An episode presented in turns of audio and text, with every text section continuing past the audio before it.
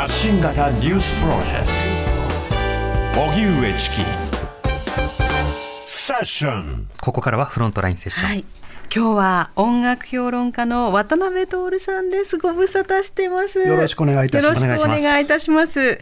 えー渡辺徹さん、セッション22の時からもう様々な曲をね、ご紹介いただいています。はいということで今日はどんな選曲テーマなんでしょうか、えっとね、今日は雨の日に聴きたい音楽ということで、はい。これからね、梅雨のシーズンをね。迎えますので、今赤坂はねギリギリ持ちこたえてるところに、う。んなんとか踏ん張ってるね、なんか泣きそうな感じがありますけどね。はい。雨降りそうな格好なんですが、では早速どんな楽曲なんでしょうか？今日はね、まずその雨、ちょっとしっとりした感じの曲かな。ん。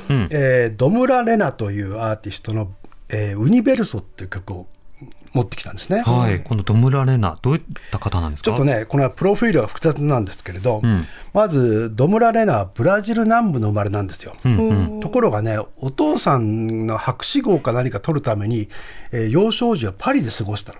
はいパリで移住して、その時に多分ピアノに目覚めたから、多分クラシックの道を進もうと思って、やがてチェロに転向するんですよ。うんで、10歳か11歳くらいでもう自分はチェロで生きていくとほう決心したらしいんですね。はい。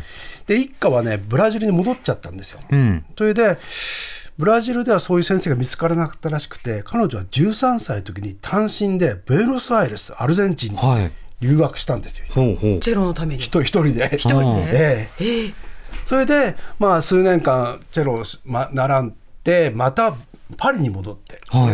ジェーン・バーキンの世界ツアーとかにあの参加したり、多分どっかでクラシックから変えたんでしょうねだからね。うんうん。そうなんですか。それでまああのソロ。ロアーティストとしてデビューしたという感じです、だからちょっと複雑なんですよ。すごい経歴。ジェバーンバーックグラウンドは多分クラシックミニマルミュージックなんだけれど、うん、って感じ。なるほど、その当初はそのまあえっと様々な奏者としていろんなアーティストとコラボという格好ですけどもソロデビューもするわけですか？あのね、2013年ソロデビューした段階、この人はシンガーソングライターでもあるんですよ。ほほら、今度のレオンってアルバムはね、ん全部自分で作曲して演奏して、一人でプロデュースしてるアルバムで、インストアルバムなんですよ。はいコーラスみたいなのも入入ってますけどね。ううんレオンっていうのはね、これチェロに対、チェロの、自分の愛用のチェロに対する名前なの。ーだから男性名なんじゃないかな。うんうんなるほど。このレオンしかしその楽器から奏でられる曲がこれまた雨に合うんじゃないかそう、なんかね、ちょいいと思いますよ。聞いてもらうと分かると思うんですけど。うん。では早速聞いていきましょうか、はい。では渡辺さん曲紹介お願いします。え、ドムラレナで、ウニベルソ。TBS ラディオ発信型ニュースプロジェクト。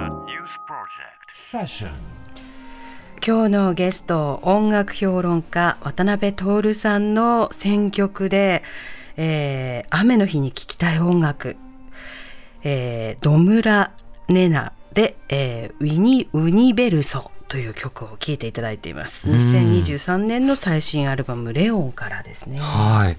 これ雨の日に窓の外なんかを眺めながらねお茶とか飲んでたらもう自分が城のそうおしお城のイメージですよね。なんかこう。午後5時ぐらいに。いい感じです。そうですね、ええこの時間帯に雨がしとしと降ってて。チェロの音がねこう壮原さをこう荘厳ね。壮大荘厳なうん。壮大さというか、ん。うんなんか物語感がそうですうん。ね、あります自分が主人公はだからユニバースって意味だから、まあ、宇宙とかその、いやユニだけどそうか。なんかどこにも帰属してない良さがあるっていうかな、はい国籍もさっき言ったように複雑だし、この音楽的にもまあクラシックとミニマルミュージックの要素は入ってるけれど、一人で多重録音でしょ。だから今時の人だよね、うん何音楽とも言い切れない。そうですね。じゃあ、なんかノンジャジャンルカテゴリーができない、うん。なんかししなくていいっていううんうん。自由さがありますよね、だけどなんか幼少期の記憶をくすぐるようなメロディー哀愁があって、そこになんかグッときますよねなんかね。ジャケットもなんか、あの今今日渡辺さんがお持ちで、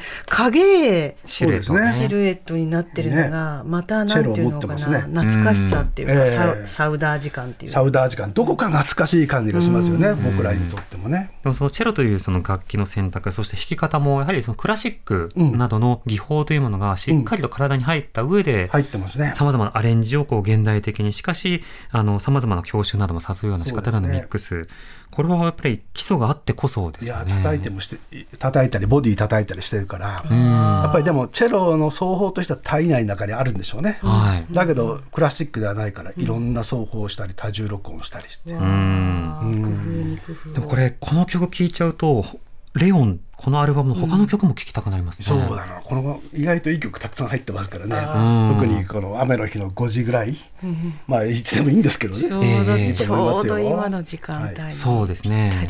うん。雨、この時期になると日本だとちょっとジメッとしてね、なんとなく憂鬱な気持ちになるわけですけど、あえてそれを、まあ、郷愁とか、そうですね、うん、儚げとかを味わう時間にするというのは、やっぱりそのしっとり感がねあの味わえるじゃないですか、僕うん。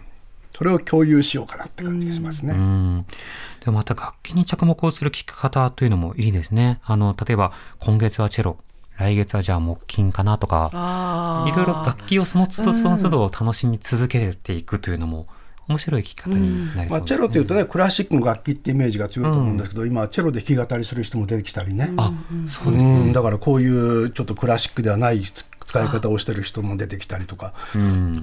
楽器のイメージ自体に縛られてないっていうかな、いい音楽だと思いますよ。なんかはい。音楽が解き放たれていくいろいろ、そうですねん。最近ですとあのどの国でもそのジャズなどをベースとして、うん。本当にそのジャンルレス、ええ。楽器もボーダーをどんどん超えていく、ええ。しかもまた国も超えていくということもありますけど、このルーツなども含めていろんなものをこう交差していくようなこうした活動をさらに展開されてるんでそうですね。でもクラシックバックグラウンドあるんだけどやっぱりなんか中南米的な哀愁とかを感じたりするわけですよ。にじみにじんでますよねねサウダー時間っておっしゃいましたけどあありますよねなんかね。うんうん。だから断片だけは短編映画などで少し触れたことがあるようだけれども、でもこの音楽が流れてるところに足を運んでみたいという気持ちにはなりますよね。どちらかというとモノクロ映画っぽいね。しかうもん。ジあャケットもそれをイメージしてるのかもしれないですね。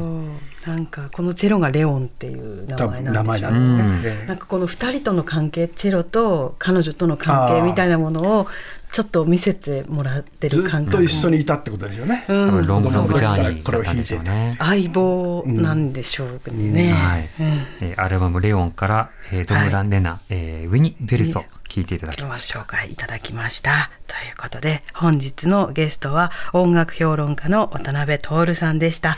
ありがとうございました。はいこちらこそどうもまたよろしくお願いしまありがとうごす。ざいました。TBS Radio 905 954発信型ニュースプロジェクト発信型ニュースプロジェクトセッション